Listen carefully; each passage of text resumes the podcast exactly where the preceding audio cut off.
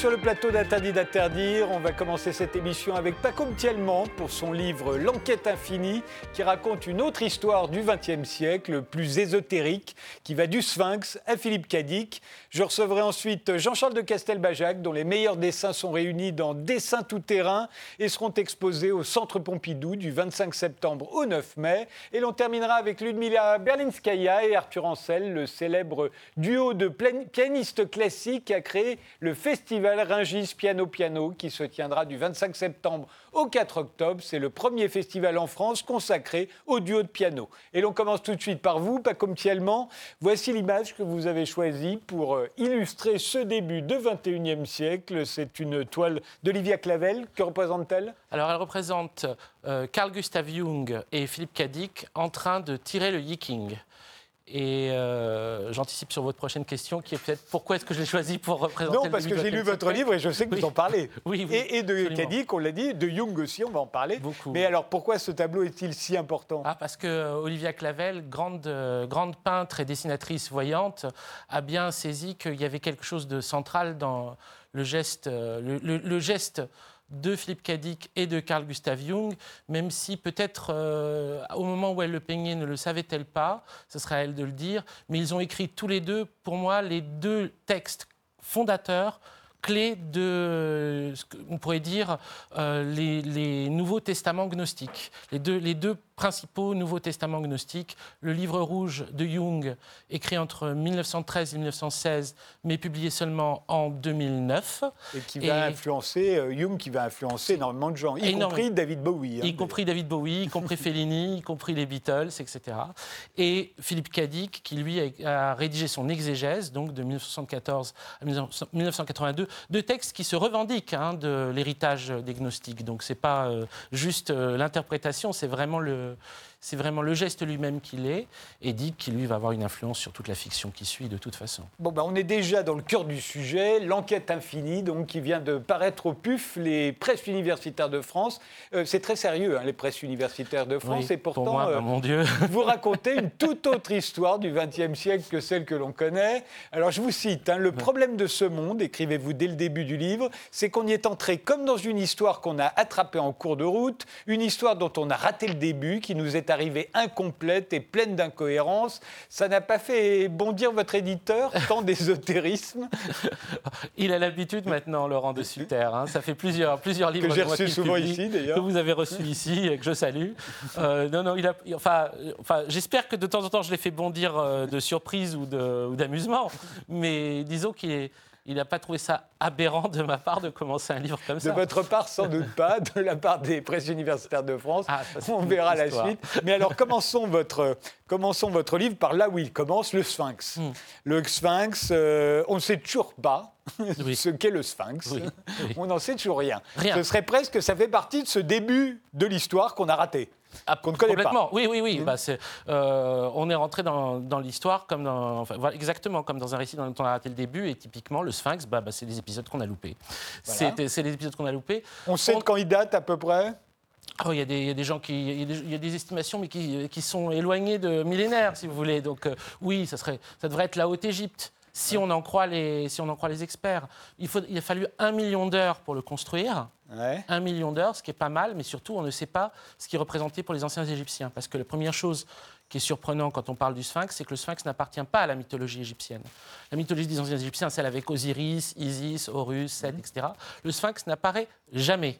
Et sphinx c'est probablement pas le nom qu'il leur donnait, puisque c'est le nom que les Grecs lui ont donné. Mmh. Les Grecs euh. qui sont devenus euh, les pharaons, euh, mais très tardivement. Hein. Ah, c'est l'époque de Cléopâtre. Hein. Très tardivement. La seule, la seule référence à la statue elle-même, elle est dans une stèle qui a été rajoutée, qui est la stèle de ce, de ce pharaon-là, Toutmosis, qui l'a désensablé.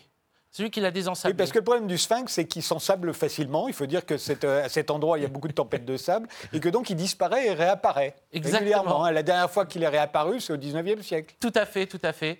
On a, on a dû le redésensabler intégralement. Voilà. On l'avait oublié, on ne savait plus qui c'était, et puis on l'a retrouvé. non, mais c'est vrai que c'est quelque chose d'assez mystérieux, le sphinx. Bah oui, oui, c'est assez fou. C'est-à-dire que non seulement on ne sait pas comment il l'appelait, on ne sait pas ce qu'il représentait pour eux, on ne sait même pas vraiment ce que c'est c'est-à-dire que c'est une tête d'homme sur un corps d'animal, mais est-ce que c'est un corps de lion? Est-ce que c'est un corps de bœuf? Est-ce que c'est un peu des deux? Est-ce que c'est Il y en a même qui ont dit que c'était un chien. Euh, il y a tout, un tas d'éléments comme ça qui font que le, sphinx reste associé à l'énigme, ce, ce qui va être dans la mythologie grecque, par contre, puisque les, les Grecs vont avoir un sphinx dans leur mythologie, on ne sait pas si le sphinx de leur mythologie est inspiré par cette statue ou si le nom qu'ils ont donné à cette statue quand ils l'ont découverte vient du nom de la, de la bestiole qu'il y avait dans leur mythologie. Mais le sphinx des Grecs, bon, on le connaît un peu plus. Alors donc, celui qui ça commence par un mystère, votre livre, et puis après, on va en égrener un certain nombre. Par exemple, qu'y a-t-il de commun entre les poètes euh, que vous citez juste après, euh, après le sphinx, à savoir Victor Hugo, mmh. euh, Gérard de Nerval, Charles Baudelaire Arthur, Rimbaud, euh, Lautréamont, Mallarmé, Alfred Jarry, on les voit tous défiler là. Oui. Qu'ont-ils en commun à vos yeux? Alors, euh, j'ai utilisé à ce moment-là, quand je les ai euh, égrenés comme ça, comme un chapelet, hein, c'est exactement la liste qu'a fait André Breton dans Flagrant délit. André Breton qu'on va voir également. Qui est un texte très important parce que c'est un texte qui, dans à la fin de la vie d'André Breton, est en fait une réponse aux personnes qui croient encore que le faux Rimbaud, la chasse spirituelle, est vraiment de Rimbaud. C'est-à-dire qu'il y a ce faux Rimbaud, on connaît l'histoire, maintenant elle a été racontée plusieurs fois. Ces deux acteurs qui veulent se venger euh, parce qu'ils ont joué une saison d'enfer au théâtre, euh, on les a critiqués et euh, spécialistes de Rimbaud comme comment s'appelle-t-il déjà? Pascal Pia. Voilà, Pascal Pia leur avait dit si j'avais trouvé la chasse spirituelle, je vous aurais jamais confié, vu ce que vous êtes capable de faire de le texte de Rimbaud. Alors ils ont voulu se venger, ils ont fait une fausse chasse spirituelle, texte qui avait été évoqué dans des lettres de Verlaine, euh, un texte qui est supposé avoir été brûlé par la femme de Verlaine. Et tout le monde voulait vous retrouver ce texte qui est supposé être un des plus beaux textes de Rimbaud, dont Breton. Mais Breton, quand il voit le faux Rimbaud, il ne se laisse pas avoir là-dessus. Quand il dit en premier temps c'est pas de Rimbaud, euh, les autres lui disent eh oh vieux con, c'est pas parce que tu l'as pas trouvé, etc. c'est de Rimbaud. Et alors, il décide de le démontrer. Il fait un long texte pour le démontrer, qui est un texte assez admirable, mais qui s'arrête soudain au milieu de sa démonstration, parce qu'il vient de voir une dépêche AFP. Dans cette dépêche AFP, il apprend qu'il y a les textes gnostiques de Nagamadi qui viennent d'être retrouvés dans une jarre euh, au milieu du désert euh, en 1945. Et euh, donc ça a été annoncé en 48. Hein. c'est pour ça que c'est un peu mmh. plus tardif. Mais les ces voilà d'ailleurs. Qui sont donc les, premières fois qu'on trouvait autant de textes attribués aux gnostiques, qui étaient donc les hérétiques des premiers siècles chrétiens, les, adversaires de l'institution chrétienne, ceux qui avaient voulu suivre Jésus mais qui n'avaient pas voulu suivre l'Église et qui avaient voulu, on va dire, créer un rapport à la spiritualité qui soit un rapport à la fois égalitaire, euh, anhiérarchique, mais aussi un rapport intime.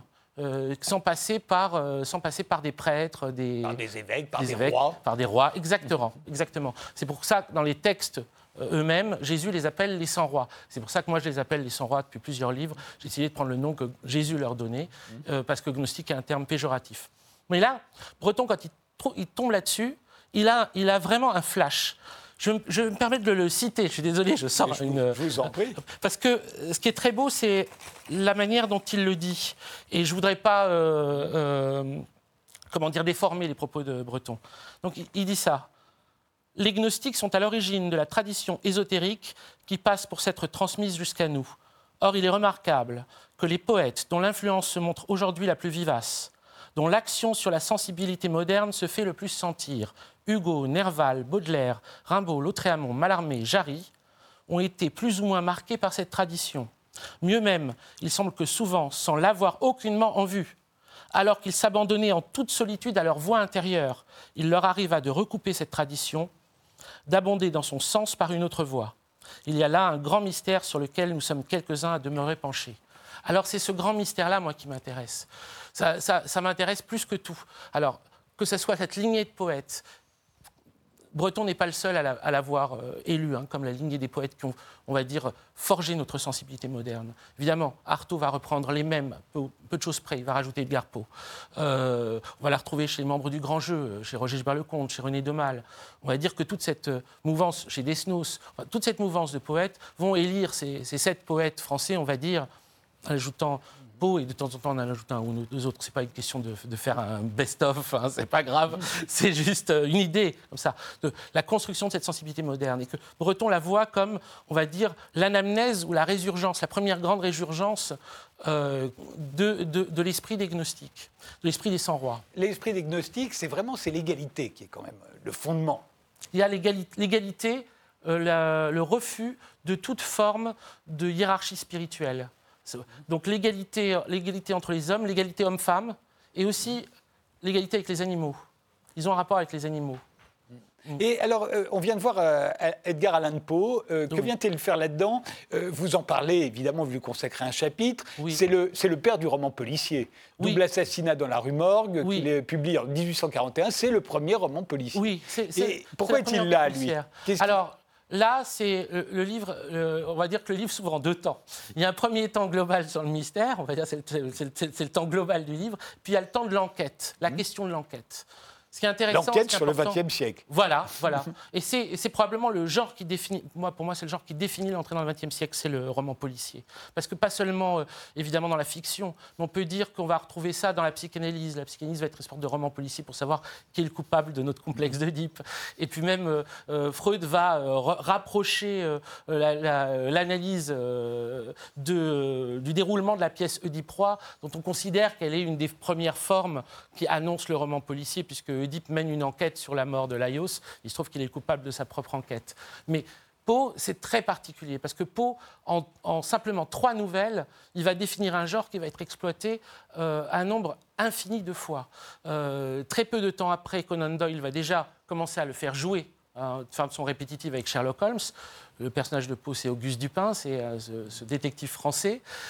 mais surtout, il va influencer un type de détection, c'est-à-dire qu'il va être le père des profilers. Et là, on fait un saut dans le temps, c'est-à-dire on fait un saut de, mettons, 70 ans à peu près, quand va commencer à se créer l'école euh, de psychologie criminelle de Quantico, et que les deux premiers grandes figures de profiler, Robert Hessler et John Douglas, vont se revendiquer en fait des personnages de fiction. Seuls les personnages de fiction ont pu leur apprendre leur métier, c'est-à-dire Auguste Dupin et Sherlock Holmes.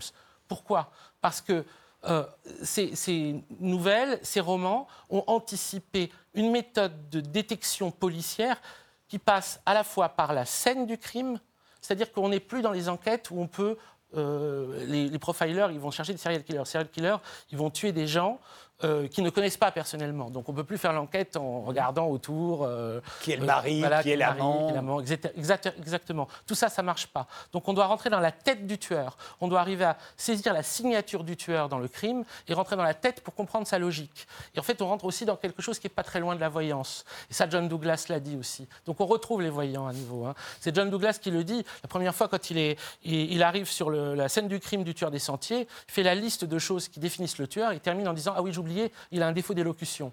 Et là, il y a les flics autour et ils disent, il a trouvé où le défaut d'élocution dans, le crime? Ça, c'est formidable. et euh, Artaud, alors le fait est que tous les poètes qu'on vient de voir, enfin la plupart, ont eu quand même des morts très très particulières ah et, sur lesquelles on n'a pas cessé d'enquêter. Et c'est Artaud qu'on vient, voilà, qui dit les poètes meurent jeunes, au fond, parce que euh, parce qu'on a peur que leur poésie renverse la réalité. Oui. Au fond, ce serait ça, vous, euh, oui, votre votre vision du XXe siècle. En fait, c'est ce moment où les poètes ont failli renverser la réalité et l'ont renversé pour un certain nombre d'initiés, ceux qui les ont bien compris. Pour, pour, un certain nombre de. Alors, initié, c'est un terme qui renverrait justement à une, une forme inégalitaire. On va dire pour un certain nombre de de lecteurs. Pour ceux qui les ont lus. Oui, ceux qui les ont lus, ceux qui les ont aimés, ceux qui ont voulu, ceux qui ont voulu croire à, qui, ont voulu croire à ce qu'ils disaient, qui n'ont pas douté d'eux. Et euh, Artaud, oui, typiquement, va refaire régulièrement la généalogie de ces poètes, va refaire la généalogie de leurs morts. C'est vrai que leurs morts, elles sont bizarres. C'est vrai que la mort de Poe, elle est incroyable. J'essaye de la re-raconter. Elle est absolument hallucinante. Mais quand tous, il arrive à euh, Gérard de Nerval, son Gérard suicide. De Nerval, oui, incroyable, incroyable. Euh, et, donc, ils vont. Euh, euh, Isidore Ducasse, mort pendant la guerre de 1870, pendant le siège de Paris. Ça, c'est Lautréamont, Oui, voilà, Lautréamont. Et, et, donc, tous, bien sûr, ils ont, ils ont, ces, ils ont ces morts bizarres. Et il y a un soupçon, oui, d'Artaud, qu'on n'a pas voulu. On n'a pas voulu que leur, leur poésie devienne réelle. Et il y a aussi un soupçon que le véritable coupable, c'est Dieu mais c'est le dieu, évidemment, le mauvais dieu, le, dieu, le démiurge, le dieu des gnostiques, justement, le dieu que les gnostiques présente comme le mauvais Dieu, celui qui aime la hiérarchie, qui aime l'ordre, qui aime la domination entre les hommes, la domination entre les hommes et les femmes, etc. etc. Et, euh, et là où, où Artaud a une intuition fabuleuse, c'est que, en effet, dans l'œuvre de Poe, il y a ce doute quand même qui est posé sur est-ce que l'homme ne serait pas capable de réussir à comprendre les secrets de Dieu? Est-ce que les secrets de Dieu, à un moment, ne peuvent pas, euh, il peut pas, peut pas les, pas les choper, il peut pas les attraper? C'est pour ça qu'il écrit Eureka, une espèce de grand, de grand texte incroyable, très difficile à comprendre, hein, très très hermétique, mais où au fond c'est euh, réussir à piger le secret de Dieu et arriver à s'opposer au plan de Dieu. Et, Jack l'Éventreur, alors? Alors, Jack l'Éventreur. Pourquoi il est là? Euh, Parce que, voilà, oui, pourquoi il est là, c'est sûr. Il y a beaucoup de personnages, hein, et pas que des sympathiques. Hein, Jack l'Éventreur, évidemment. Euh, et euh, j'ai pas du tout le même, en quoi la même affection. En quoi il prépare le XXe siècle, lui? Ah bah parce qu'il a, alors, pour dire très vite, parce qu'il parce qu'il veut être célèbre par le pire. Alors là, c'est vraiment c'est la, star du pire. La star du pire, c'est pas sa gueule, hein, c'est son ombre qu'il projette. Hein. Mmh. Donc euh, Jack l'Éventreur, c'est une des premières figures, si ce n'est la première figure, euh, de tueur organisé de crimes a priori gratuits. C'est-à-dire que ses victimes sont euh, des prostituées. dans les bas-fonds de Londres, qu'il va tuer de façon absolument horrible, avec à chaque fois des détails euh, euh, physique perceptible, c'est-à-dire qu'il leur enlève un organe, il, crée une scène de crime. Et ça crée une sorte de terreur dans Londres sur une poignée de crimes, hein, mais qui vont euh, avoir des, on va dire, des réverbérations psychologiques très grandes. Hein. C'est aussi le moment où on joue Dr Jekyll et Mr Hyde au théâtre, donc il y a tout un, questionnement qui se fait par rapport à ça. Mais surtout, c'est le premier qui va demander cette nouveau type de détection. À l'époque de Jack l'Éventreur, il n'y a pas de profiler. Évidemment, il n'y a pas ça. Donc il y a 200 200 euh, suspects potentiels. Et tous les suspects euh, vont dire quelque chose en fait de la personne qui les désigne comme suspect.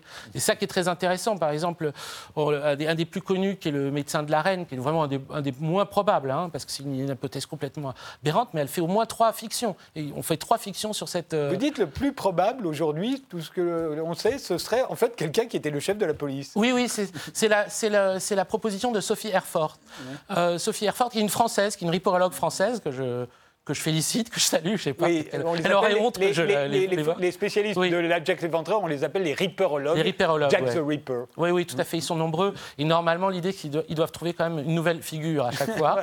et celle-là est pas mal. Et, celle-là est pas mal. Oui, on n'a pas le temps de On va pas s'attarder. Allons sur euh, Carl Gustav Jung. Ouais. Euh, vous en parliez tout à l'heure. On le voit sur la, toile d'Olivier Clavel. Pourquoi est-il si important, Jung euh alors, dans votre vision à vous du XXe siècle, évidemment. pour moi, il est très important parce que euh, au sein de cette nouvelle manière de, on va dire, de se voir soi-même, qui est la psychanalyse, il va, il va réintégrer le mystère ou l'irrationnel. C'est-à-dire que c'est évidemment ce que lui avait reproché Freud, mais euh, c'est aussi ce qu'on peut lui reconnaître euh, comme source de, de découverte. Et en fait, c'est à la suite de crises successives, hein, et en crises qui suivent à la fois euh, la rupture avec sa maîtresse, la rupture avec Jung, euh, avec Freud, etc., etc., qui va arriver à euh, écrire, consigner tous les jours dans son livre rouge cette espèce de voyage de l'âme qu'il fait lui, où il va rencontrer tous ces archétypes, c'est-à-dire que ce qu'ensuite il va promouvoir, on va dire, comme la psychologie de profondeur, c'est quelque chose qu'il a vécu sur lui-même d'abord, et il va rencontrer en particulier une figure qu'il appelle Philémon, et qui est une sorte de sage gnostique, et ça, ça, précède le moment où, fait, où il va y avoir des, fantômes qui vont arriver comme des fous dans sa maison, euh, dans tous les sens, qui vont faire euh, sauter les portes, les fenêtres, etc. Toute la maison a peur. Et, Freud se met à sa table et dit Bon, qu'est-ce que, vous voulez? Qu'est-ce que vous voulez, les gars? Il va devoir prendre une, identité de sang-roi, de gnostique, basilide. Et il se rend compte parce qu'en fait, les, morts sont encore malades. Les morts, euh, les morts ne savent pas où ils sont, ne savent pas où ils vont, ils ont besoin d'aide ils croyaient encore, euh, on va dire, euh, au monothéisme, au christianisme. Les morts étaient chrétiens, c'est ça qu'il dit de façon presque ironique. il va falloir leur montrer en fait que le Dieu qui croyait être Dieu n'est pas Dieu, que le diable non plus, qu'il y a une multitude, une multitude de figures qui vont devoir traverser, dont ils vont devoir comprendre qu'elles sont des doubles d'eux-mêmes, des miroirs d'eux-mêmes, des images d'eux-mêmes, et des fictions aussi d'eux-mêmes. Et que ça ne veut pas dire qu'il n'y a pas une véritable divinité, ça ne veut pas dire qu'il n'y a pas euh, un véritable au-delà, mais elle n'est pas dans leur construction, il va falloir traverser ces constructions. Jung va avoir une, une influence déterminante sur Fellini, ça c'est quelque chose que je me suis rendu compte en lisant les témoignages de Fellini, et en particulier le tournant du cinéma qui est 8,5, mmh. qui est euh, avec Les Fleurs Sauvages de Bergman, qui, Bergman lui aussi très influencé par Jung, hein. de toute façon Persona euh, le disant très bien, mais avec Les Fleurs Sauvages de, Fleurs Sauvages de Bergman ou Persona de Bergman, qui a vraiment un film de tournant par rapport au cinéma, où on va rentrer dans un cinéma qui qui, n'a plus comme, euh, on va dire, comme fil directeur, on va dire, une, intrigue narrative avec début, milieu, fin, mais qui peut partir partout et qui va explorer en fait euh, l'homme comme totalité. Et euh, pas seulement Fellini, euh, j'ai appris avec. C'est dans 8,5. Hein. C'est à partir de 8,5. Et ça, et, ça, et ça roule le long de ces films. C'est aussi, aussi le moment où Fellini devient un, cinéaste qui va voir les morts aussi. Les morts arrivent dans les films de Fellini. Et les films de Fellini, disait Topor, sont bondés de fantômes comme un métro parisien à 6 h du matin. Ce sera le cas aussi du cinéaste actuel Bertrand Mandico, qui pour moi est son, son, plus grand continuateur, un cinéaste français d'aujourd'hui. Il y, a aussi, y a aussi les musiques oui. qui rentrent avec Otis Redding. Oui, par très exemple. important. Otis, euh, Otis Redding qui a, qui a, signé parmi les plus belles chansons oh. euh, soul euh, de son époque. Ça dure très très peu de temps, hein, 4 ans de carrière. Hein. Il meurt très jeune dans un accident d'avion. Mais pourquoi, lui, pourquoi il arrive là? Pourquoi Otis Redding? Parce que Otis Redding, en fait, euh, a anticipé et a, enfin, quasiment a épiphénisé spontanément, naturellement, quelque chose que les autres hommes vont chercher. Il l'avait d'emblée, c'est la vulnérabilité. C'est l'homme qui pleure, c'est l'homme qui n'a pas peur de se montrer dans sa fragilité, dans sa douceur, euh, dans ses doutes, dans ses, presque dans ses, dans ses craintes même par rapport à l'être aimé. Euh, et, et c'est un, homme, un homme doux et c'est un homme triste mais c'est un homme qui a de la joie à montrer sa tristesse, qui n'a pas de honte, il n'a pas de honte par rapport à, qui il est, à qui il est dans sa vulnérabilité, dans sa douceur. C'est peut-être la chose qui a marqué, à mon avis, les hommes dans leur amour de la soul music, les hommes et les femmes, hein, là je dis les humains, les humains ont aimé la soul music parce que la soul music leur parlait de leur vulnérabilité, mais euh, Otis Redding l'a fait peut-être euh, euh, très vite et, plus encore que tous les autres. Et donc, quand il fait Sitting, Out of the, Dock of the Bay, ce morceau qu'il enregistre juste avant de mourir, il meurt entre l'enregistrement et la sortie du disque. Là aussi, il amène euh, une, espèce d'acceptation, d'acceptation que le monde va pas ressembler à ce qu'on en attend. Ce qui est quelque chose de très surprenant à son époque. C'est-à-dire qu'il voit le monde et il dit le, monde va peut-être pas changer finalement. Ça va pas, ça va pas se passer comme je l'attends. Et il dit j'ai cette tristesse qui reste et en même temps c'est pas grave. Euh, c'est doux. Je reste là, je suis assis, je regarde les bateaux passer. C'est quelque chose qu'on va retrouver chez Marvin Gaye, c'est quelque chose qu'on va retrouver chez John Lennon, mais tellement longtemps après, et chez beaucoup, beaucoup de figures, mais c'est quelque chose qu'ils ont du mal à trouver, et que Otis Redding a trouvé à 22, 23 ans avec ce visage, on dirait qu'il en a déjà 45. Mhm. C'est, euh, dans votre livre, il n'y a, pas que des, a pas que des saints. Hein. Il y a aussi. Euh, il y a des salauds. Il y a les disciples du démurge, euh, du type Georges Pompidou et tous ses successeurs. Moi, j'aime beaucoup Georges Pompidou. Je suis désolé, Frédéric. On ne s'attardera pas sur son cas de disciple du démurge. on va aller, parce qu'il nous reste que trois minutes et que ce livre fait 500 pages hein, et qu'il ne s'agit pas non plus de remplacer la lecture. On va finir avec Philippe Cadic. Oui. Parce que très important, Philippe Cadic, qui rédige l'exégèse à la fin de sa vie. Et pour vous, l'exégèse, ça résume tout le reste. Hein. Ah oui, oui, oui. C'est euh, une expérience inouïe. Alors Philippe Cadic, il a eu une... Euh, il a eu une expérience mystique qui a duré deux mois, hein, entre février et avril 1974, où en gros, euh, une figure, une, épiphanie gnostique, euh, une figure qu'il appelle Zébra, enfin qui lui donne plusieurs noms, s'installe dans, dans sa tête, quoi, il parle et lui, il lui explique des choses. Et elle disparaît. Et après, une fois qu'elle a disparu, alors il va essayer de comprendre ce qui lui est arrivé, de comprendre en fait euh, qu'est-ce que la divinité a essayé de lui dire. Et donc, non seulement il va relire ses romans, il va relire énormément, énormément de choses pour essayer de les comprendre, les articuler, et il va aussi traverser tous les systèmes philosophiques, politiques, religieux, chaque fois en les épousant, hein, c'est-à-dire euh, pendant un mois, mettons, il va être euh, bouddhiste fervent. Pendant euh, deux mois, il va se mettre au judaïsme à fond. Pendant un an, ça va être le meilleur marxiste qu'on puisse imaginer. Mais toujours avec cette idée finalement que tous ces systèmes euh, sont comme à chaque fois des images que reprend le labyrinthe. Et, euh, que la vérité, elle se trouve toujours au moment où le système lui-même commence à se désagréger et montre autre chose. Donc c'est comme une image aussi de, c'est une image de labyrinthe dont il s'agit de sortir. C'est le labyrinthe de, l'ensemble de l'humanité. Hein. Philippe que c'est juste un humain qui retraverse toute l'histoire de l'humanité. Et c'est aussi une image de parc d'attractions. C'est le voyage de crapaud vers nulle part, cette vieille attraction de Disneyland où on, tourne comme ça et on traverse les les, différentes cultures, les différentes machins. Et, euh, c'est ce voyage-là, et, finalement, il, en vient à, associer à la fois, euh, on va dire, l'émancipation, la, question de l'émancipation, à la fois euh, sociale et intellectuelle, spirituelle, le gnosticisme et d'une certaine façon, on va dire, le, travail intellectuel. Le travail intellectuel, la réflexion, le fait de jamais lâcher l'exégèse. Et comment dire, moi je le crois. Je crois. Ah ben ça, bah vous le croyez, vous. Il n'y a pas de doute. L'enquête à l'infini, une autre histoire du XXe siècle, c'est son sous-titre. Ça vient de paraître euh, au PUF, les presses universitaires de France. Ça fait plus de 500 pages. Euh, merci. Merci, Frédéric. On se retrouve juste après une pause avec euh, Jean-Charles de Castelbajac.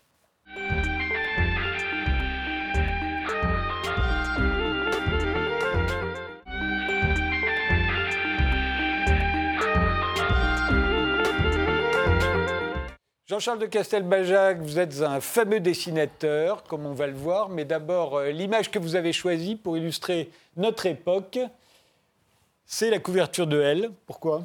Oui, parce que euh, en arrivant à mon kiosque, j'ai trouvé cette image qui m'a interpellé, comme, euh, comme celle du prix Pulitzer d'il y a des années 80-84 par Son Kelly.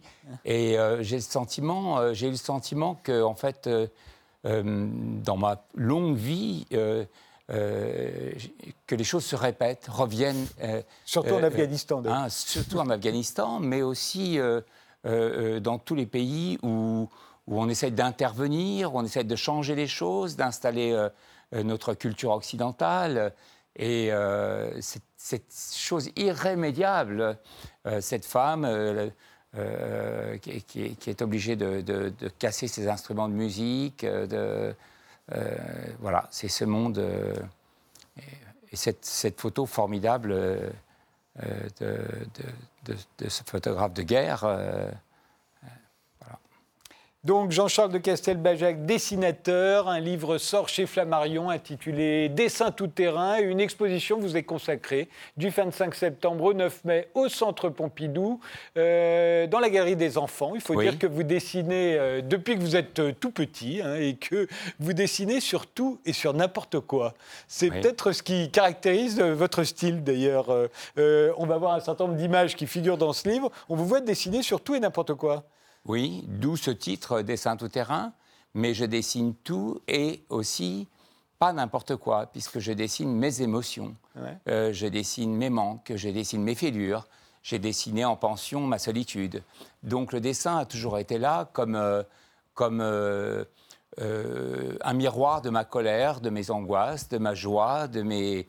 et de cette envie, de cette possibilité de partager. Parce que j'étais un petit garçon timide, euh, parce que je suis devenu un adulte avec plus de certitude, mais le dessin est toujours un, un outil, un instrument absolument extraordinaire. Mais pour dessiner, euh, surtout, euh, il faut être armé en permanence. Vous avez toujours sur vous de oui, quoi oh, je, je, suis armé. Là, là j'ai un, certain nombre de choses dans mes poches. Hein. J'ai plusieurs feutres, j'ai des craies. Vous voyez, il y a toujours, il y a toujours une espèce de, de, de, de série de mais euh, je me suis aperçu que je dessinais très bien sur la neige, sur la buée, comme nous tous. Euh, et que, en sur le sable. Et en fait, ce détournement de, de, support, euh, c'est la matière. Et la matière, elle, concorde et apporte beaucoup à la qualité de mon art et de ma création. La couleur aussi, je la trouve toujours très importante dans tous vos dessins. Absolument, la couleur essentielle. Alors ça, elle vient vraiment de, de, l'enfance, parce que j'avais cette fascination pour le Moyen Âge, euh, pour l'héraldisme, pour la vexillologie, les drapeaux, les blasons. Et là, les couleurs sont très courtes, en fait. La, gamme, elle est très, très disciplinée pour se reconnaître sur les champs de bataille, euh, il y a De Gueule qui est rouge, il y a d'Azur qui est bleu, il y a Sinople qui est vert, il y a Sable qui est noir, il y a Argent qui est blanc, et il y a, et euh, et il y a Or qui est le jaune. Donc on a une gamme très concise. Et comme c'était ma passion, euh, je lisais, euh, je dévorais Villehardouin, Joinville en pension la ville du Guéclin. Quand j'ai plongé euh, à, 16 ans dans, le monde qui, qui, se proposait à moi, qui était pop, c'était les années 60, j'ai tout de suite vu les logos de Raymond Loewy, euh, euh, les SO, les Shell, qui étaient directement inspirés de l'héraldisme. Donc, euh, c'est marrant d'ailleurs parce qu'aujourd'hui, Dieu sait s'il y a moins de couleurs dans la vie de tous les jours. Hein. Les, voitures sont grises, blanches ou noires. les vêtements sont noirs, blancs ou gris. la couleur a quasiment disparu. Une série comme Game of Thrones, où on accorde énormément d'importance au blason des familles, on attache de l'importance au motif des blasons et pas du tout à la couleur. Euh, je, pense qu'il y a quand même une évolution euh, euh, de l'acceptation de la couleur. Par exemple, je me souviens que dans les années, les années 70, quand je travaillais avec Roger Talon, qui était un grand designer, on nous disait qu'il y avait trois gammes chromatiques. Hein. Il y avait la gamme des nantis, c'était la gamme de ceux qui gagnaient plus de 15 000 dollars par mois, blanc, blanc cassé, tourterelle, etc. La gamme des bourgeois, qui était immuable, m'a-t-on dit, qui était bleu marine, vert bouteille, bordeaux et gris flanelle, et camel, pour les plaides.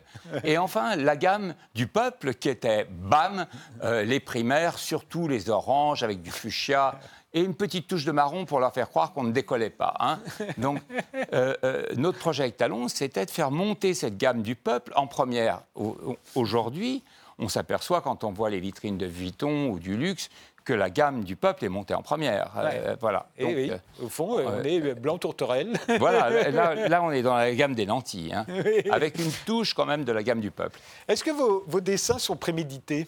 Est-ce que vous y réfléchissez avant Non, celui-là, par exemple, celui qu'on a là, celui-ci est, ancien, puisqu'il il doit être des années. Oui, il est de 94. Euh, euh, je me mettais euh, le soir à dessiner. J'avais, c'était, le, dessin à cette époque-là était une forme de thérapie.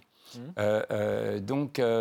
il était la, résultante de ma journée. Alors là, je ne sais pas, pencil, peu importe, le moyen, tant qu'on a l'adresse.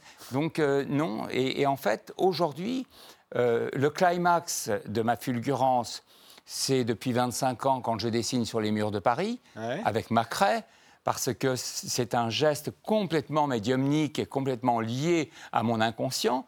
Mais non, je, ne, prémédite pas. Et même lorsque je dessine de la mode, euh, je dirais que c'est le dessin qui m'amène l'idée. Hein. donc euh, euh, l'accident euh, euh, inconscient est en place. Je, pense à une gamme chromatique, je pense à, une source historique ou, folklorique, mais dès que je dessine, c'est le dessin qui amène l'idée. Est-ce que la mode, c'est le produit dérivé de vos dessins? Euh, La mode est, l'un des médiums en lien direct avec, avec mes dessins. Mais en fait, mes dessins m'ont permis d'être le monstre protéiforme que je suis. Euh, euh, c'est cette personne inaliénable qui veut tout toucher, tout faire, des couvertures de magazines, dessiner sur les murs, euh, créer des installations comme je suis en train d'en faire une, qui est un peu le climax de ma carrière, cette installation, Le Peuple de demain, parce que puisqu'elle est là pour la transmission. Elle va être où? Hein? Elle va être dans la galerie des enfants du Centre Pompidou, présente pendant sept mois. Et là, il s'agissait, de transmettre. Donc, euh, euh, euh, je suis passé au travers d'une sorte de discipline de, mon art, où j'ai mis en exergue les, principes les plus importants, c'est-à-dire par exemple les totems, qui est une figure qui revient régulièrement dans mon travail, les cariatides, les drapeaux, les signes et la couleur, bien sûr. Les... Certains de vos dessins sont éphémères. Euh, à la craie, par exemple, euh, euh, dans le sable, ou quand vous dessinez, vous dites sur une vitre, dans la buée. vous les photographiez systématiquement ou la plupart Lorsque j'ai les moyens de, les photographier, en fait, je m'aperçois que cette trace éphémère, hein, je, reprends cette phrase de Char qui dit L'artiste n'a pas, pas, besoin de preuves, seules les traces font rêver je les pense éphémères, mais je les retrouve bizarrement, ces dessins à la craie. Par exemple, là, j'en ai retrouvé un à Orly Sud, euh, qui doit avoir 20 ans, 25 ans. Il est toujours là. Oui, parce que je pense que les, les personnes qui s'occupent de l'entretien n'aiment pas trop effacer des anges. Ah Alors, ils sont à la crème et ils ont une force euh, euh, charismatique, ou peut-être, euh, puisque l'ange existe dans toutes les religions aussi. Donc, euh, ils ne sont pas si éphémères que ça. Et puis, je me suis aperçu aussi que la compatibilité entre la craie, euh, le minéral et le minéral, c'est-à-dire les murs, euh, il peut pleuvoir et soudain l'ange réapparaît. Donc c'est assez extraordinaire. Il y a parfois de l'é- de l'écriture dans vos dessins, mais c'est encore du dessin. C'est encore du dessin, puisque l'écriture devient un dessin.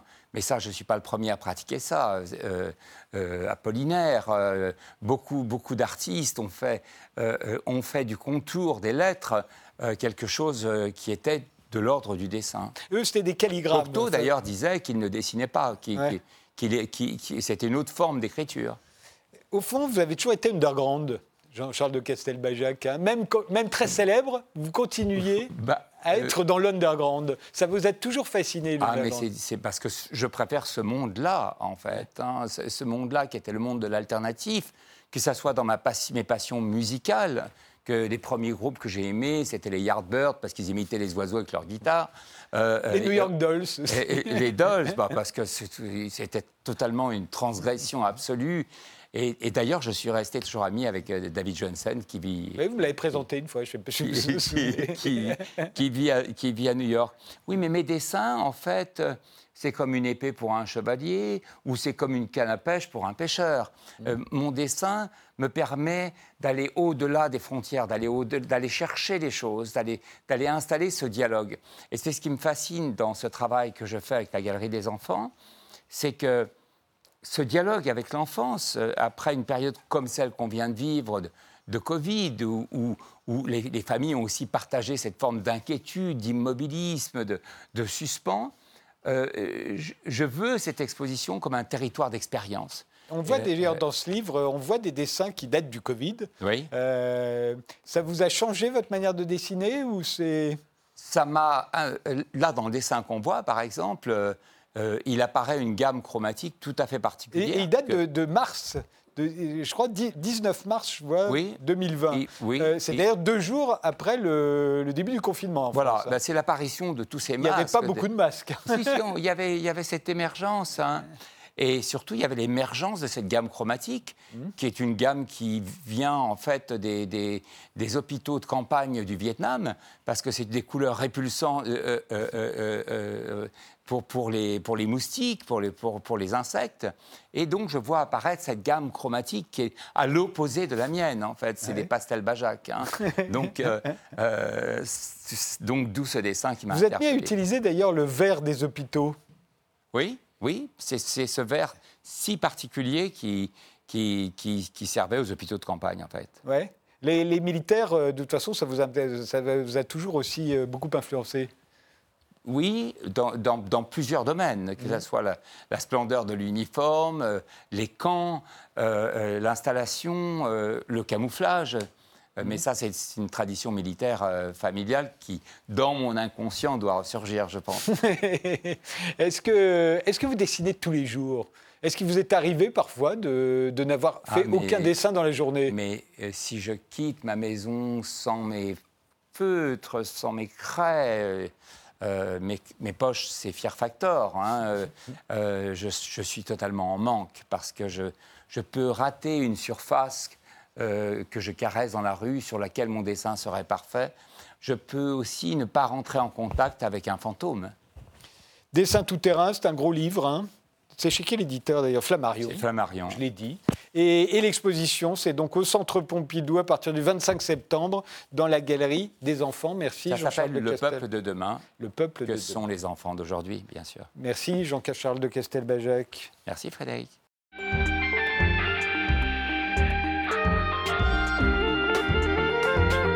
Ludmila Berlinskaya et Arthur Ancel, vous formez un célèbre duo de pianistes classiques à la ville comme à la scène. Non seulement vous êtes mariés, mais vous jouez à quatre mains sur deux pianos tête bêche. Et vous avez créé le premier festival en France pour duo de piano, le festival Ringis Piano Piano, dont la deuxième édition se tient du 25 septembre au 4 octobre. Alors l'image qui symbolise le mieux notre époque à vos yeux, c'est celle-ci. Alors c'est encore l'Afghanistan, comme Jean-Charles de Kessel-Bajac, mais c'est ce musicien euh, qui a été assassiné, c'est ça? Oui, dans l'Arabie. C'est juste que ça nous rappelle de manière euh, très cruelle, c'est la petite histoire dans la grande histoire, bien sûr, il y a tellement d'histoires euh, terribles, mais à quel point, à quel point rien n'est acquis, tout simplement. les droits chèrement, chèrement acquis, ben non, c'est toujours remis en cause, et la culture particulièrement c'est quelque chose pour, pour lequel on doit se battre partout. Euh, là, c'est évidemment euh, très très symbolique en Afghanistan, mais euh, la culture est attaquée de toutes parts, toujours, partout, et on doit se battre, tout simplement. Je suis absolument d'accord. Alors, venons-en au duo de pianistes, puisque c'est le cœur de, ce festival. Le, le, premier duo de pianistes connu, c'était Mozart et sa sœur, non? Déjà, tous les deux, ils se produisaient. On va les voir d'ailleurs là euh, avec leur père. Ils se produisaient. Est-ce qu'ils jouaient de la même manière Est-ce que c'était les mêmes règles que pour vous? Parce que là, on les voit tous les deux jouer sur le même piano. C'était pas le même piano à l'époque, euh, disons. Piano forte. Euh, piano forte, mais oui. Enfin, je pense que le principe était absolument le même. C'est pas par hasard qu'on continue à jouer ce magnifique sonate de Mozart pour deux pianos, le concert de Mozart avec orchestre pour deux pianos. Donc, euh, oui, même Bach, il est commencé avant Mozart, il écrit aussi le concerto. et, encore euh, Debussy et Stravinsky aussi, euh, qu'on va voir également. Vous, vous, vous, êtes très célèbre, alors vous à titre personnel, pour avoir joué Shostakovich, mais, mais, Stravinsky et Debussy aussi jouaient. Absolument. En fait, dans le XXe siècle, ça c'est vraiment une explosion de, des œuvres pour deux pianos. Les compositeurs commençaient à écrire plus en plus après l'époque romantique. Euh, en fait, on peut dire que le, jouer à deux pianos, enfin à deux claviers, ça existe depuis que l'écriture, enfin depuis que le clavier existe. À partir du moment où on a écrit pour un clavier, on a commencé à écrire pour deux.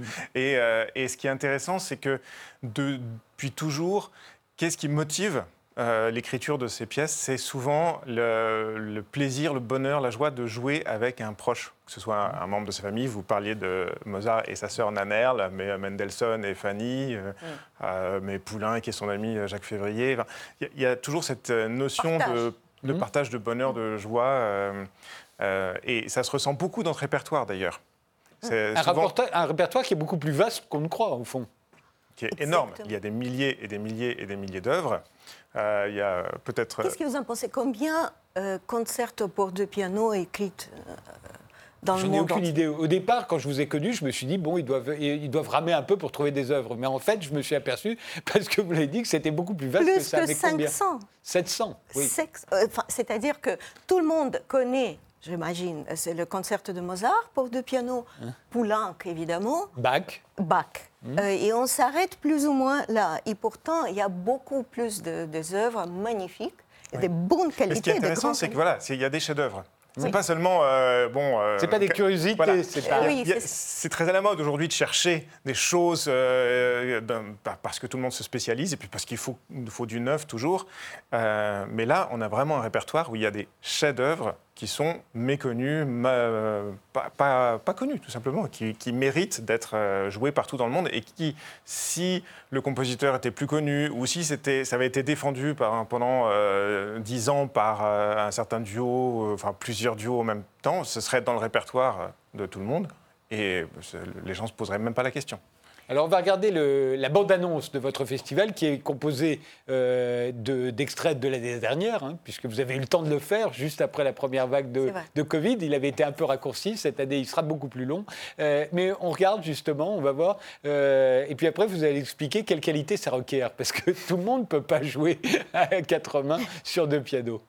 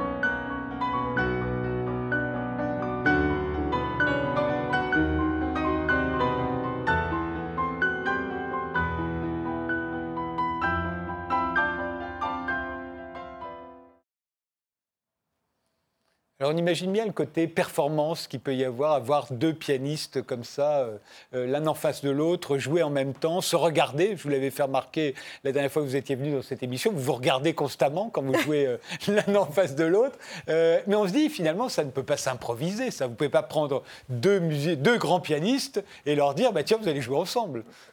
Euh, on peut leur dire ça, il faut voir ce que ça va donner. Mais enfin, si vous leur dites euh, cinq minutes avant d'entrer en scène, euh, ça, va leur poser un problème.